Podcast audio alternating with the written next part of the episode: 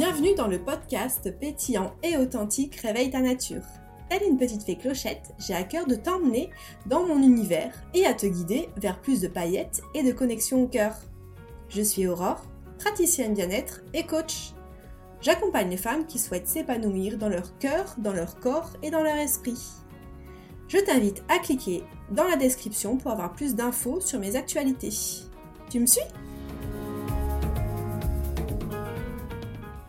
Bienvenue dans ce nouvel épisode de podcast. Aujourd'hui, je reçois Julie Ourier, donc que je connais depuis plusieurs années. On a fait euh, une formation d'huile essentielle ensemble. C'était déjà il y a quelques années, euh, et j'ai eu l'honneur de faire euh, sa, sa, formation de naturo familiale. Donc, bah, bonjour Julie, enchantée de, de, te recevoir ici sur le podcast Réveille ta nature. Bonjour Aurore, merci de m'accueillir. Avec grand plaisir. Euh, du coup, euh, est-ce que peut-être euh, tu as envie de te, de te présenter, de dire ce qui est présent pour toi là en ce moment, parce que je pense pas que ma communauté te connaisse encore. Donc peut-être une petite présentation rapide, ce qui devient. Hein, de façon naturelle. Oui, on va essayer d'être court et concis et efficace.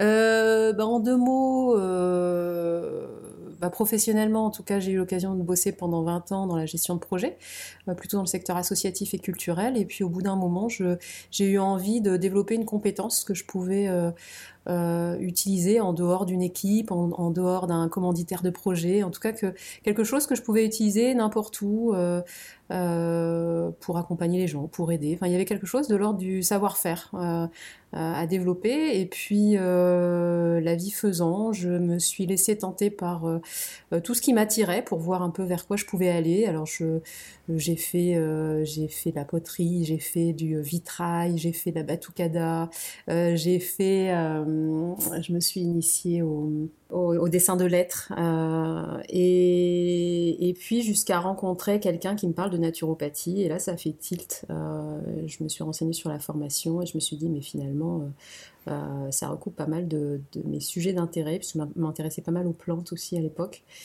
Et euh, je me suis inscrite dans cette formation sans vraiment avoir un projet très clair, juste une intuition que c'était là où je devais aller. Et puis j'ai fait la formation et puis après j'ai adoré le, contenu. Ça me parlait beaucoup sur euh, la prise en charge de soi, sur euh, comment prendre soin de soi naturellement, retrouver une, une, possibilité d'agir pour prendre soin de soi et, d'être acteur de sa santé. Et puis tout ça très en lien avec la nature. ça me parlait beaucoup et j'ai commencé ensuite à faire des formations, des ateliers pour transmettre tout ce que j'apprenais. j'ai commencé à faire de la consultation jusqu'à euh, ben aujourd'hui, du coup, euh, euh, gérer une école de naturopathie où on forme tous ceux qui s'intéressent à la santé naturelle et à finalement comment prendre soin de soi naturellement.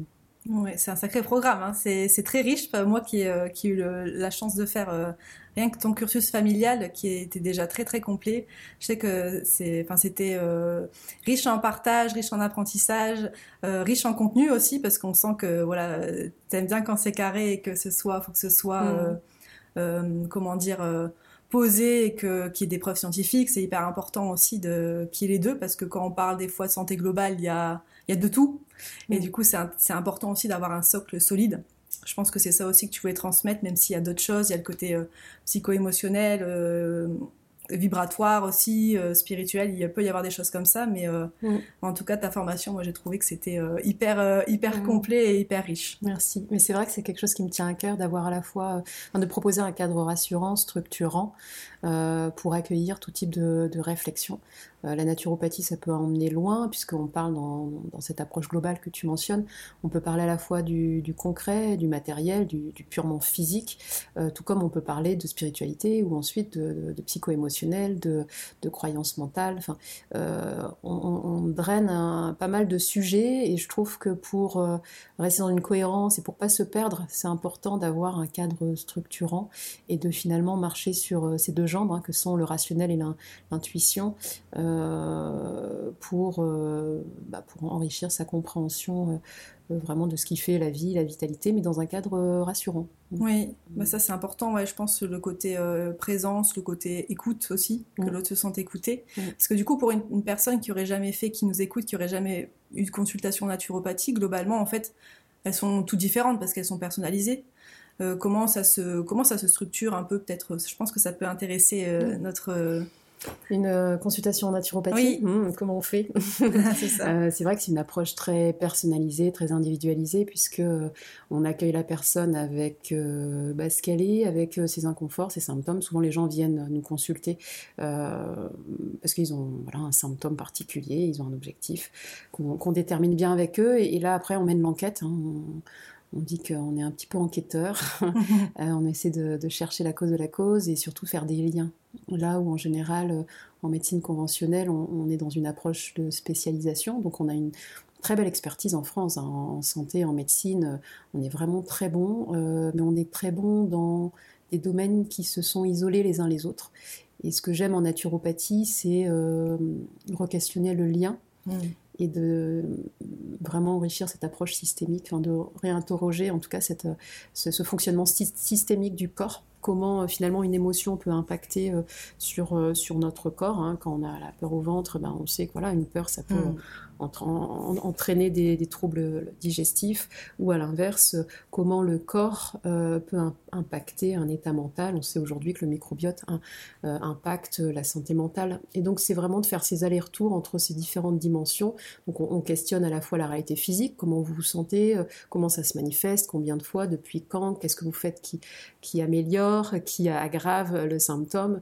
et puis on, questionne aussi la vie émotionnelle, le bien-être mental, équilibre euh, dans cette vie émotionnelle qui peut être euh, riche et souvent euh, incomprise parce qu'on n'est pas forcément doué pour comprendre notre vie émotionnelle. On cherche souvent à la gérer alors que finalement il n'y a rien à, gérer, mmh. il y a juste à accueillir, observer, écouter, comprendre et aimer. Je pense que ça c'est la démarche de base.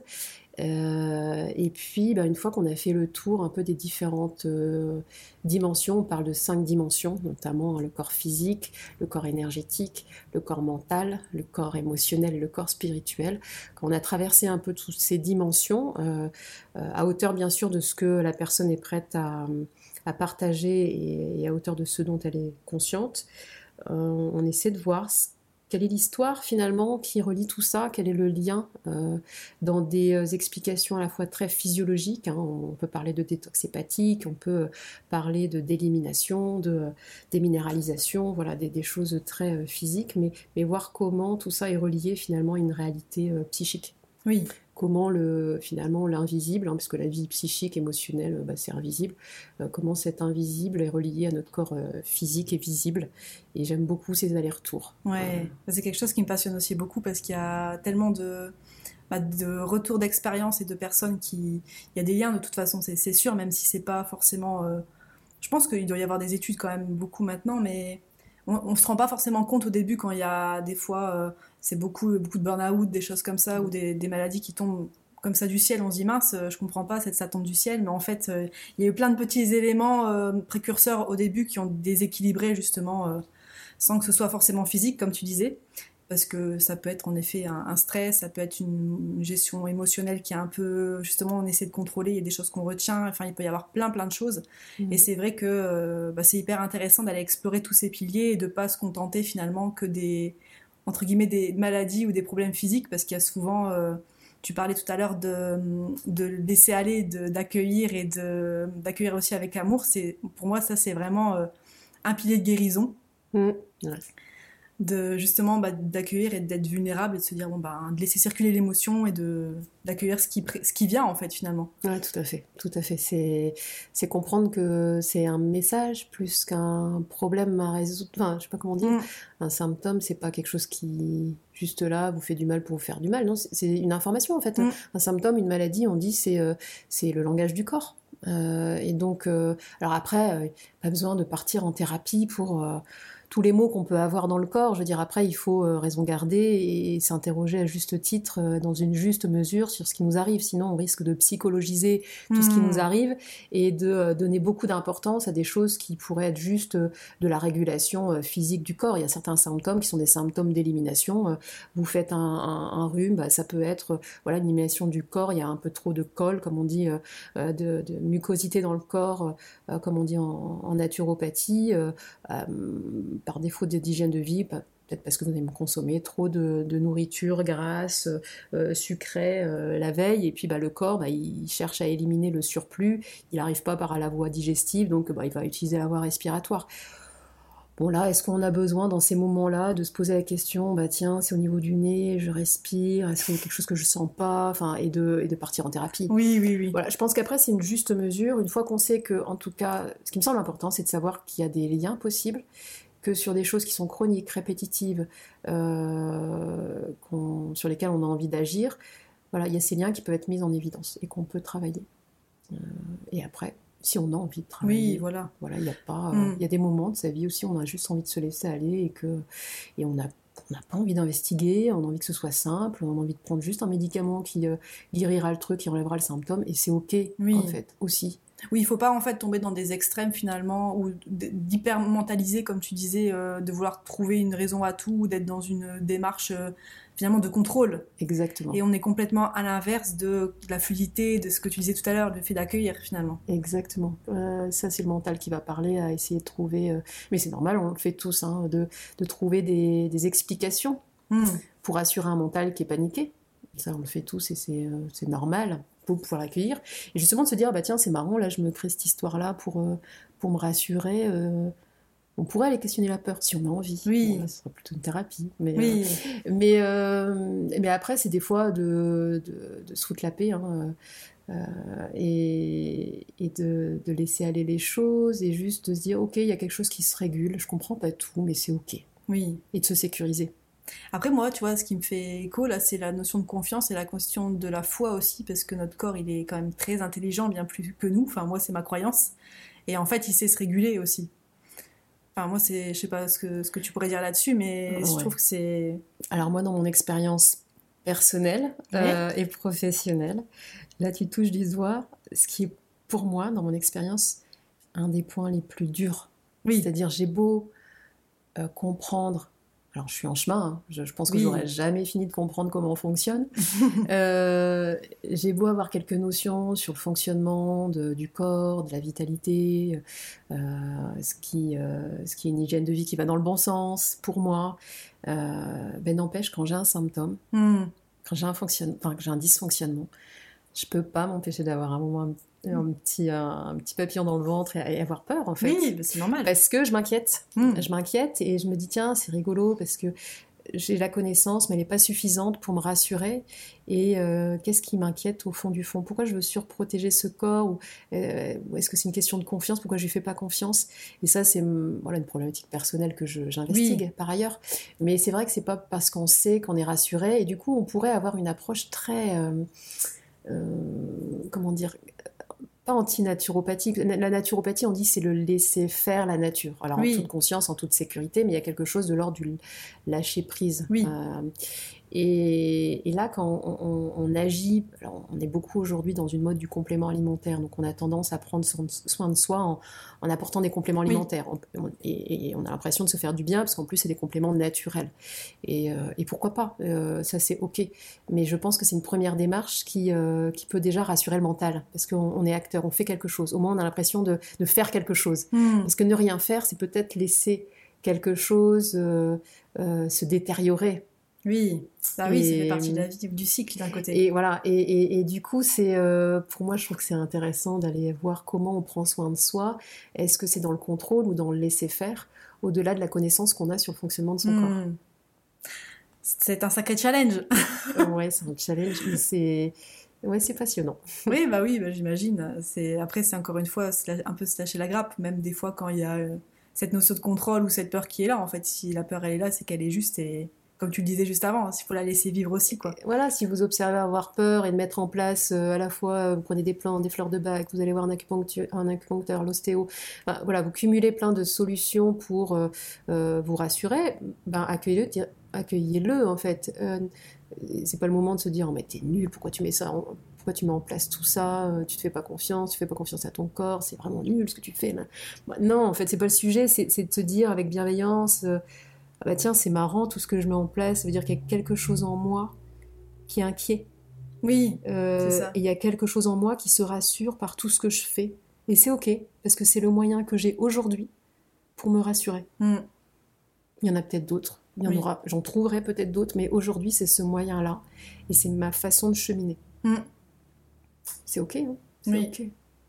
Ouais. Et qu'est-ce que. Hum, c'est peut-être une question que je te pose qui est un peu compliquée à répondre, mais qu'est-ce que tu pourrais euh, conseiller ou qu'est-ce que tu pourrais dire à une personne justement qui est dans cette situation-là, qui, qui sent qu'elle mentalise beaucoup, elle a des peurs et il y a peut-être encore cette notion de contrôle et de, du mal à lâcher. Euh, si tu avais quelque chose à lui dire d'assez ouais, concis, qu'est-ce que tu pourrais. Euh, tu vois, tu aurais quelqu'un en consultation par exemple bah, Il y a plusieurs choses. Il y a. il y a des choses que vous pouvez, qu'on peut faire qui sont d'un point de vue euh, développement personnel. Euh, euh, enfin, bien-être, on va dire plutôt. Il y a des choses que vous pouvez faire pour le mental, pour le rassurer. Il y a des choses que vous pouvez faire pour rassurer votre corps, mais physiquement. C'est-à-dire, par exemple, quand on a, je sais pas moi, une crise de panique, d'angoisse, où on est sujet à, à des peurs fréquentes. Il faut savoir que ça peut être lié à, des carences ou à dysfonctionnements euh, physiologiques. Hmm. Hein, on peut conseiller de prendre euh, du magnésium, des vitamines B, des oméga 3. On sait que tout ça, ça va calmer le système nerveux et que si on est en carence, on va pouvoir, on peut développer des états mentaux qui sont, euh, qui sont dysfonctionnels. Donc avant d'aller dans la thérapie, c'est vrai que c'est intéressant de voir au niveau physique, bah tiens, euh, si, je m'affaire, si je m'affole en faisant tout ça pour me rassurer, tiens, peut-être que je m'inquiète parce que mon fonctionnement physiologique n'est pas optimal. Est-ce que j'ai des carences? Est-ce que aussi je produis assez de neurotransmetteurs?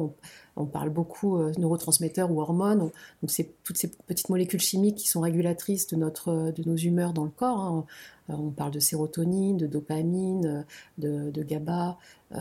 tout ça, c'est de voir dans le corps déjà, si notre hygiène de vie, elle nous permet d'avoir une physiologie nerveuse euh, optimale pour hmm. vivre tout ce qu'on doit vivre.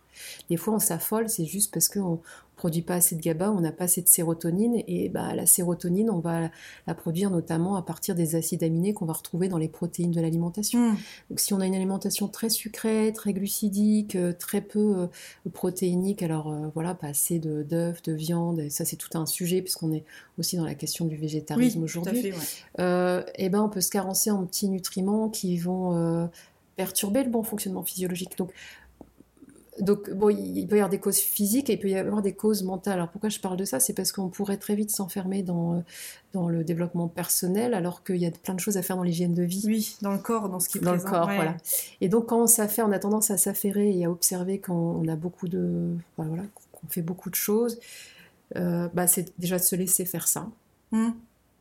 D'essayer de prendre. Déjà, le premier c'est de prendre conscience de comment vous abordez la maladie ou la difficulté. Est-ce hmm. que vous laissez faire, vous faites rien, ou est-ce que vous avez tendance à faire? Déjà, observez ce qui se passe. Moi, je pense sans jugement. Oui, cultiver la présence finalement, d'être en présence avec soi et peut-être se créer un petit temps pour soi. Euh. Ben de d'observer et puis de se dire ah bah tiens je fais c'est marrant je fais beaucoup de choses. Est-ce que du coup j'ai j'ai une peur, bah ouais, tiens, si, si j'ai une peur, bah peut-être que je peux aller euh, investiguer ça euh, en hypnothérapie ou en, ou en, thérapie, en gestalt thérapie, enfin, euh, peut-être aller rencontrer quelqu'un pour en discuter, pour voir si c'est une peur qui fait partie de, ben, de, de, mon fonctionnement habituel et qui fait que justement en permanence je m'agite. Oui.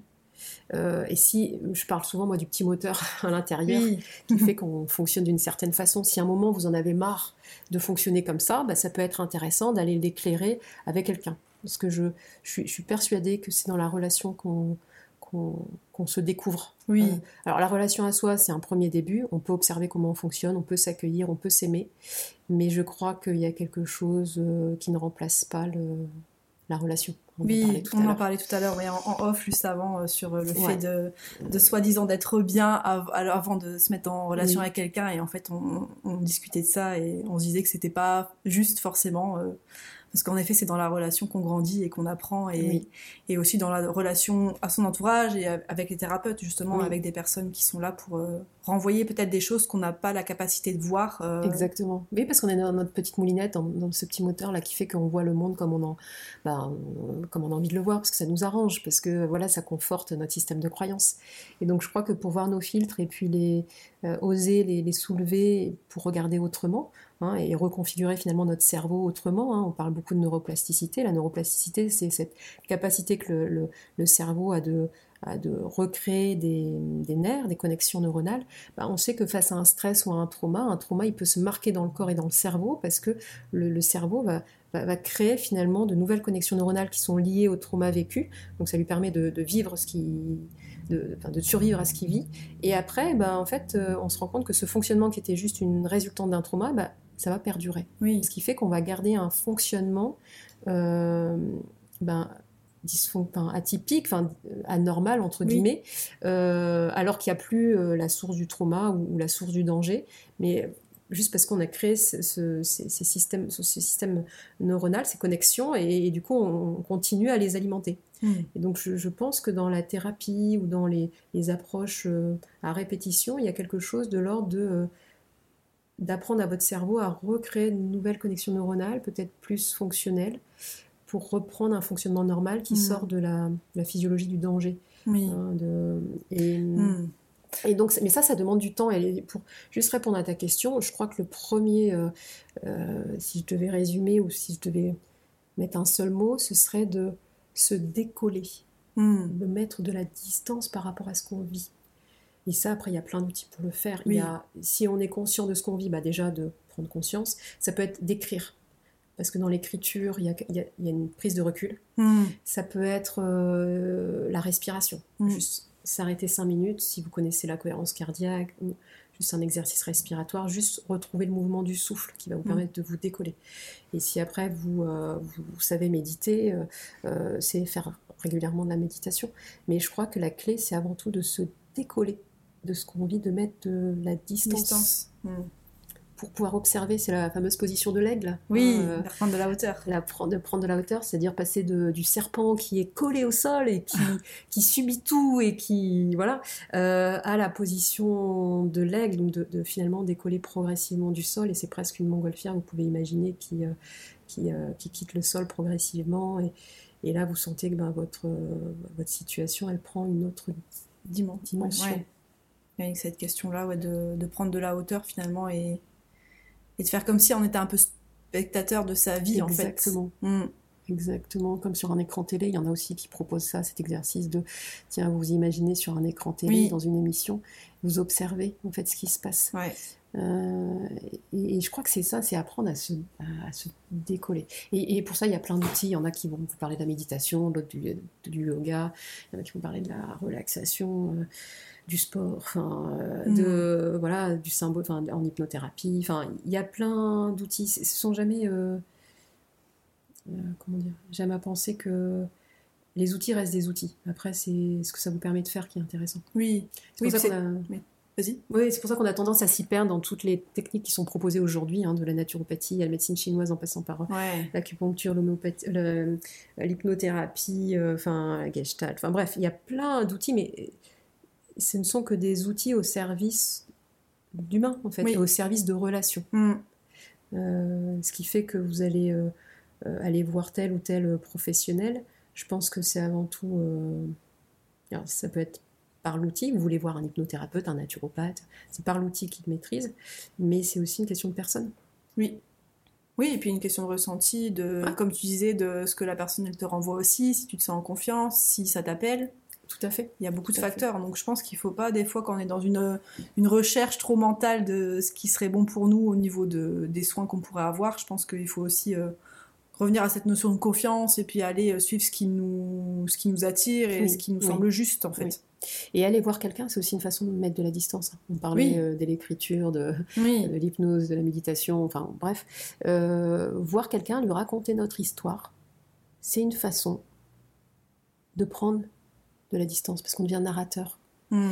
Et, et c'est pour ça ça peut être juste appeler un ami. Quand vous avez l'impression de vous affairer, enfin de vous agiter face à une situation, appelez un ami ou une amie. Enfin, parlez à quelqu'un. Et si vous n'avez personne, écrivez. Oui.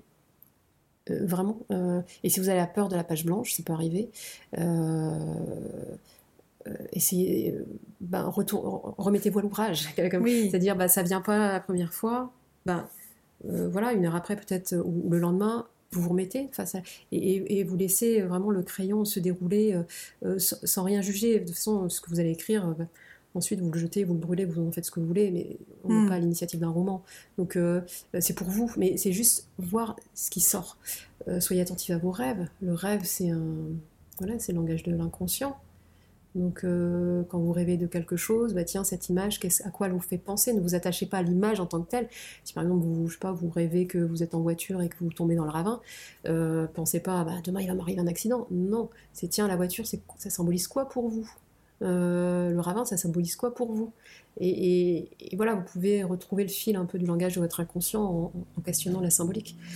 Il y a plein de façons. Ouais. Mais mettez de la distance. Super, je te remercie en tout cas pour ça, c'était très riche. Est-ce que justement tu parlais d'écriture, est-ce que hum, tu as écrit un livre là récemment qui est sorti, qui est Fausse couche, donc est-ce que tu as envie peut-être de nous parler de ce livre, de ton parcours euh, Tu nous as un peu parlé déjà de l'écriture, mais est-ce que, ben pareil, comment ça t'est venu? Enfin je sais pas, euh, dis-nous. vraiment, librement. dis-nous, ouais. Euh, à 40 ans, je, je re-questionne la maternité. Ouais. Et euh, du coup, je me dis, allez, on y va. Donc, euh, je suis avec euh, voilà, quelqu'un avec qui ça se passe bien, qui a envie d'être père, et, et, on se lance. Et, et puis, quand on se décide à 40 ans, donc, ben, moi, j'avais fait la gestion de projet, donc c'est comme un projet, on y va. En oui. plus, on parle de projet grossesse. Mm. et puis là, du coup, je tombe enceinte, et puis je fais une première fausse couche. Et, et là, été c'était le, ben, le drame pour moi parce que ben, j'étais prête, euh, je le voulais, enfin c'était maintenant, j'avais décidé, enfin, mm. c'était, c'était mon choix. oui. Euh, et puis c'est, ben non, non, donc c'était une fausse couche précoce au bout de deux mois. Et puis euh, j'en fais une deuxième. Et là, naturellement, à la première, ben, j'avais écrit parce que l'écriture, ça me suit depuis que je suis. Je crois que j'ai commencé, j'étais en CM2. Ah oui, en, Je sais pas quel âge on a, 11 ans, 10 ans. Donc j'écris depuis que j'ai 10 ans. Euh, l'écriture a toujours été pour moi ben, un moyen de distanciation. Distanciation, je pense, comme je disais tout à l'heure, euh, ça m'a permis de comprendre mes états, d'aller investiguer euh, ben, quand j'avais voilà, pas forcément quelqu'un à qui parler. voilà, l'écriture est venue spontanément. Et donc spontanément, après ma première fausse couche, j'ai commencé à écrire pour comprendre un peu, voilà, ce que, puis coucher sur le papier un peu ce que je ressentais. Deuxième fausse couche, bah, je fais la même chose, hein, je continue, et puis au fur et à mesure, je me dis, mais quand même, euh, c'est bizarre, je... fausse couche, j'investigue sur Internet, hein, je pense comme tout le monde, je cherchais de l'information pour comprendre ce qui m'arrive, puisque le, voilà, l'annonce du, euh, du gynéco était assez lapidaire, euh, et je suis ressortie sans trop d'explications et un peu à nu. Et j'avais besoin de comprendre, donc j'ai fait des recherches, et je me dis, mais punaise, ça, ça arrive à tellement de femmes, et pourtant on n'en parle pas. Et là, du coup, euh, je pense a réveillé une petite injustice en moi et, ça et je me dis, mais il faut que j'écrive, du coup, euh, euh, il faut que je fasse un livre pour euh, parler de ce sujet, euh, parce que moi j'ai la chance d'avoir des outils, je chemine avec et ça m'a aidé. Euh, donc, et alors que bah, il y a certaines femmes qui restent en souffrance avec ça. En plus, je, faisais la, je fais de la consultation naturopathie et c'est vrai que dans certaines consultations, en plus à cette époque, bah, justement les femmes me parlaient de fausses couches qui, bah, qui, qui, dataient de plus de 10 ans et je voyais à quel point ça les touchait encore. Et je me mmh. dis, mais c'est fou de rester avec. J'avais envie de leur dire, mais restez pas avec cette souffrance en fait j'ai souffert, moi, et il y a des outils qui m'ont aidé, et j'ai tellement envie de vous les partager pour que vous restiez pas avec ça. Hmm. Et, et, du coup, euh, l'idée du livre, ça a été de me dire, bah voilà, je, vais interroger toutes ces femmes qui ont vécu des fausses couches, et je vais, euh, je vais essayer de faire une synthèse pour euh, faire une sorte de mode d'emploi, hein, pour aider les femmes qui se sentiraient seules dans cette expérience. Alors, je parle de fausses couches précoces. Hein. Je ne parle pas des, des, fausses couches tardives qui sont pour moi euh, autre chose. Alors j'aurais tendance à penser que la fausse couche euh, précoce, c'est vraiment le deuil d'une maternité. On se projette en tant que mère et là, bah, non, ça, ça se passe pas. Hmm. La fausse couche précoce, je pense qu'en plus, il y a le deuil d'un enfant qui, oui. est autre chose. Euh, donc c'est pas mon expérience, donc je ne je pourrais pas en parler. Et je fais, du coup, j'ai ce projet un peu comme une journaliste qui voudra interroger. Je commence à interroger quelques femmes, et puis à un moment, je rencontre une thérapeute qui me dit Mais mais tes réponses, c'est à toi de les trouver à l'intérieur, en fait. Et là, je me dis, oh non, elle a raison J'avais pas envie. Ah oui, je me doute, ouais. Et pendant trois ans, j'ai, du coup, j'ai fermé toutes les portes extérieures. J'ai coupé, j'ai lu aucun livre, j'ai écouté aucun podcast, j'ai pu interviewer de femmes. Je, me suis vraiment fermée à toute la, tout l'extérieur. Mmh. Et je suis allée sonder euh, en moi comprendre pourquoi ça me faisait tant souffrir de faire une, une fausse couche qui est un acte somme toute naturellement très banal. Et on vous dirait même que la nature est plutôt bien faite parce que la nature évacue quelque part des embryons qui ne sont pas vivables. pourquoi sur un acte qui était complètement banal et naturel, je développe, je, souffrais en fait? Pourquoi c'était compliqué pour moi? Et, et ben je, voilà, pendant trois ans, je, suis allée euh, euh, voir des thérapeutes. Donc, euh, moi, j'ai beaucoup aimé la hypnothérapie et puis la gestalt thérapie. j'ai discuté avec ma mère pour comprendre son histoire de femme. Je me suis connectée à ma vulnérabilité. J'ai j'ai discuté avec euh, les femmes de ma famille. Alors j'ai plus mes grands-mères, mais j'ai retrouvé des cousines, une cousine de ma grand-mère. J'ai discuté avec elle de ce que c'était d'être une femme à l'époque de mes grands-mères. Euh, hmm. J'ai essayé de comprendre la vie de mes grands-mères en tant que femme, en tant que mère. Euh, donc j'ai abordé vraiment dans une... On parlait de la, la, démarche globale de la naturopathie. Oui. Et c'est ce que j'explique un peu dans mon livre. C'est finalement comment j'ai traversé ces différentes couches, c'est-à-dire comment j'ai compris la réalité de mon corps physique. Donc, euh, dans le livre, par exemple, je rappelle ce qu'est une fausse couche, pour, pourquoi d'un point de vue physiologique on peut faire une fausse couche, en lien avec les carences, le mode de vie, avec euh, euh, des carences hormonales aussi. L'âge, hein, à 40 ans, on est moins fertile qu'à 25, donc ça c'est une, une, réalité. donc il y a toute une partie qui rappelle la, la réalité physiologique. Et puis après, je, fais un détour sur le côté euh, émotionnel. Euh, voilà, pourquoi on peut ressentir la peur, la tristesse, la colère. Euh, je fais un, tour du côté de la, du mental avec nos systèmes de croyances. Hein, tous ces lunettes, tous ces, tous ces filtres qu'on a et qui font qu'une même situation peut vous faire souffrir, alors que pour une autre personne, ça, ça lui passera à 15 000. Donc j'ai réinterrogé, moi, mon, ma, vision de, bah, de la maternité, du couple. Euh, j'ai questionné aussi pourquoi je voulais être mère. Euh, je me suis rendu compte que la notion de la, trans, que la transmission, c'était important pour moi. Mm. J'ai compris que la transmission, ben, elle pouvait se faire autrement aussi. Mm. Et, euh, et, puis, bah, l'aspect plus spirituel, c'est bah, finalement, qu'est-ce que je dois vivre dans cette vie-là et et voilà, et le fil conducteur du livre, c'est, euh, parce que c'est la question qui m'a animée pendant trois ans, c'est est-ce que je veux être mère? Oui. Parce que bah, après deux fausses couches, on se réinterroge, on se dit, bon alors on continue ou pas? Ouais. Et... Et voilà, et, donc ce livre qui, voilà, qui est aux éditions du Souffle d'Or, euh, donc c'est un, je tiens à en parler parce que c'est un éditeur qui m'a fait confiance, qui a qui, a fait parler du sujet, donc ça, je, trouve ça très chouette. Euh, l'idée du, livre, c'était de, à, travers mon histoire, de parler des différents outils qui peuvent exister et puis surtout de ma démarche, oui. qui été cette démarche d'accueillir, oui. d'observer sans juger mmh.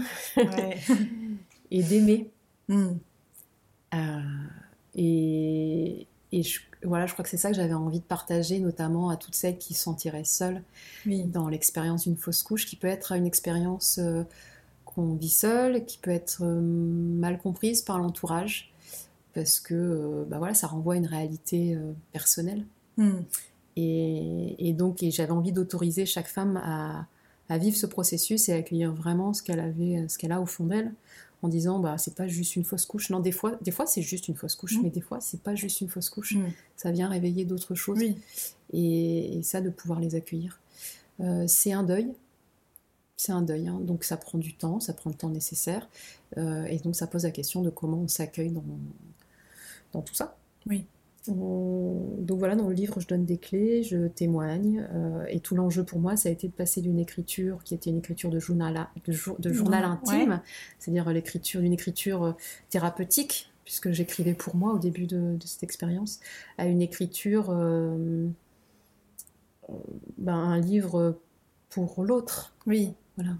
Euh, c'est pas juste euh, me raconter, c'est juste euh, comment à travers mon expérience je peux aider d'autres ou accompagner d'autres. Et, et donc voilà, c'était un peu mon défi dans l'écriture de, ce livre. C'était nouveau du coup, parce que tu, tu, pratiquais beaucoup, tu disais l'écriture thérapeutique, et là vraiment, c'est la bah première expérience finalement. De... Oui, alors je pense que c'est l'écriture thérapeutique. Enfin, oui, oui. Bah, voilà, c'est une façon de me comprendre aussi.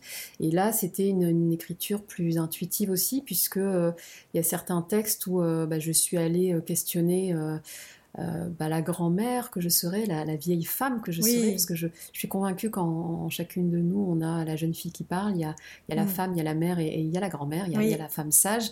Et, la femme sage, euh, voilà, elle, envie, elle avait envie, enfin, j'avais envie qu'elle s'exprime et je suis allée me connecter à elle euh, en, en, lui demandant, bah voilà, qu'est-ce que, quel, quel, conseil tu donnerais à la mère qui souffre? Oui.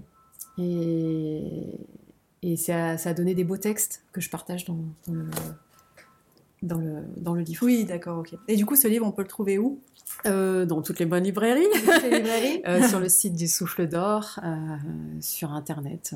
enfin, vous le trouvez très facilement. Hmm. Je mettrai un lien de toute façon dans la, dans la description de, de, cet épisode. Et aussi, je mettrai tes coordonnées parce que je sais pas. oui, avec plaisir. Enfin, du coup, je connais ton site internet. Je mettrai ton site internet. Ouais. Je sais pas comment on peut te contacter. Bah, il y a toutes mes coordonnées sur le site. C'est très facile de me, de me contacter. Je suis voilà, je suis pas très présente sur les réseaux sociaux. Par contre, j'ai des comptes, donc je serai pas forcément très réactive, mais je réponds et, euh, et sinon je suis très joignable. Ouais, bon, du coup, c'est peut-être plus pratique en effet d'aller sur le site ou t'envoyer un mmh. mail. Je pense que c'est le canal ou, appeler, euh, donner un, coup de téléphone. Je pense que c'est plus simple. Ouais. Super. Euh, est-ce qu'il y a encore quelque chose qui est présent pour toi que tu as envie peut-être de, de, partager là pour aller vers la fin de cet épisode? Hmm, il y a la notion de se faire confiance, je sais pas qui me vient là, faites-vous confiance, il y a quelque chose. Mais faites-vous confiance, euh, parce que c'est, ça veut rien dire, se faire confiance. Euh, mais je crois que tout est là. Hmm. Euh, en fait, plus j'avance, moi, dans ma vie de femme, en tout cas, plus je, je me rends compte que il n'y a rien à aller chercher, en fait. Il n'y a rien à aller chercher, il n'y a rien à mériter, il n'y a rien à gagner pendant longtemps, je me disais, ah bah tiens, quand je serai grande, comme si ma vie, hmm. elle m'attendait. Et plus j'avance, plus je me rends compte que ma vie, elle m'attend pas, elle est là. Hmm. Et en tout cas, c'est ce qui m'anime en ce moment. Ouais. je sais pas ce que j'ai envie de vous partager, c'est que euh, ouais, la, vie, elle est, elle est, là. Tous les moments que vous vivez maintenant, ce, ce seront vos souvenirs. Oui. De votre vie. Hmm. C'est pas ce qui, ce qui, vous attend, en fait. Bah, moi, tu vois, ça, me fait penser à la question, comme je disais tout à l'heure, moi, de la présence à soi. Mm. Et le fait de. Moi, je fais. Enfin, en tout cas, c'est de, ouais, de, se reconnecter à soi, de se créer un moment pour soi. Je trouve, enfin, moi, c'est ce qui me parle. Euh, même euh, 10, 5 minutes, 3 minutes par jour, euh, tu parlais de cohérence cardiaque tout à l'heure, de revenir à soi, en fait. Mm de, laisser un peu la tête, de revenir un peu dans le corps, même si c'est pas très confortable par moment, et se demander qu'est-ce qui est présent là maintenant, mhm. et qu'est-ce que je peux faire justement pour euh, me créer de l'espace pour moi. En fait, il y a cette question de, présence à soi, d'espace, je trouve, qui est hyper euh, important dans ce monde où on vit, où on, on n'a jamais forcément trop le temps, on est très sollicité de l'extérieur, c'est de revenir à soi aussi. Oui, et d'apprécier ce qu'on a. Oui. Vraiment de, de se dire, bah tiens, euh, je sais pas, mais qu'est-ce que ça me fait du bien, qu'est-ce que j'aime retrouver mon conjoint, ma famille, euh, euh, mon chat le soir, est-ce que ah, ces soirées entre amis, mais c'est super de vivre ça, et dans ma vie professionnelle, les rencontres, cette interview qu'on fait, je trouve ça quelle chance. Enfin, c'est... Et, je me dis, bah la vie c'est ça, c'est ces petits moments en fait. Mm. C'est juste ça. Mm. Et ça me fait penser à la gratitude, moi, tu vois.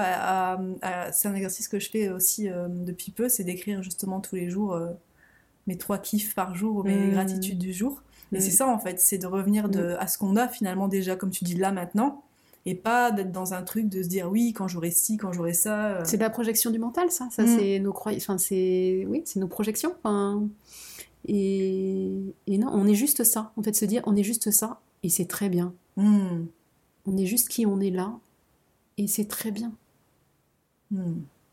Je trouve que ça pose beaucoup. Tu sais, il y a, tu parlais de la question de lâcher prise tout à l'heure, ça fait. Oh, tu vois, on sent qu'il y a quelque chose qu'on, comme si on lâchait des poids. Il n'y a pas de... responsabilité à devenir qui on n'est pas. Ouais, c'est ça, c'est vrai, c'est clair. Donc voilà, en tout cas, c'est ce qui m'anime en ce moment. En tout cas, c'est mon, ma réflexion euh, dans cette période-là. Euh, ça, ça rend la vie assez légère. Ouais, oui. Bah oui, comme oui, bah du coup oui, j'imagine. Vu qu'on lâche les choses vraiment qui mm. prennent qui prennent de la place, qui prennent qui sont lourdes, forcément il y a mm. une, question de légèreté mm. qui est présente quoi. Donc euh, bah super, c'est hyper riche tout ce que tous ces, ces, échanges et ces partages.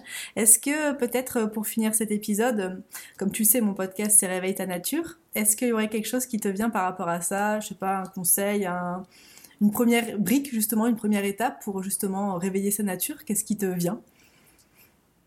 Euh, Bah, en fait, j'ai juste envie de dire, il n'y a, a, rien à réveiller, tout, tout, est là. Tout est là, ouais. Bien joué. c'est vrai. C'est ça qui me vient. C'est ça qui vient. Il n'y a, rien à faire. Il n'y a rien à faire. Il y a à laisser aller. Donc, c'est le, le mm. maître mot de, de cet épisode. ouais, ouais, Super. Laisser être. Mm. Super. Bah écoute, euh, Julie, je te remercie beaucoup pour cet échange. C'était euh, très très sympa. J'ai adoré. Mm. Et euh, bah, du coup, peut-être dans un prochain épisode sur une autre une autre thématique, on verra. Mais en tout cas, bah, je te remercie. Merci Aurore, c'était super. Je t'en prie. Merci à toi. Si tu entends ce message, c'est que tu es resté jusqu'à la fin de l'épisode. Donc, je te remercie. Si cet épisode t'a plu ou si tu penses qu'il pourrait inspirer un proche, je t'invite à le partager. Tu peux également mettre un 5 étoiles bien sûr. A très bientôt dans le prochain épisode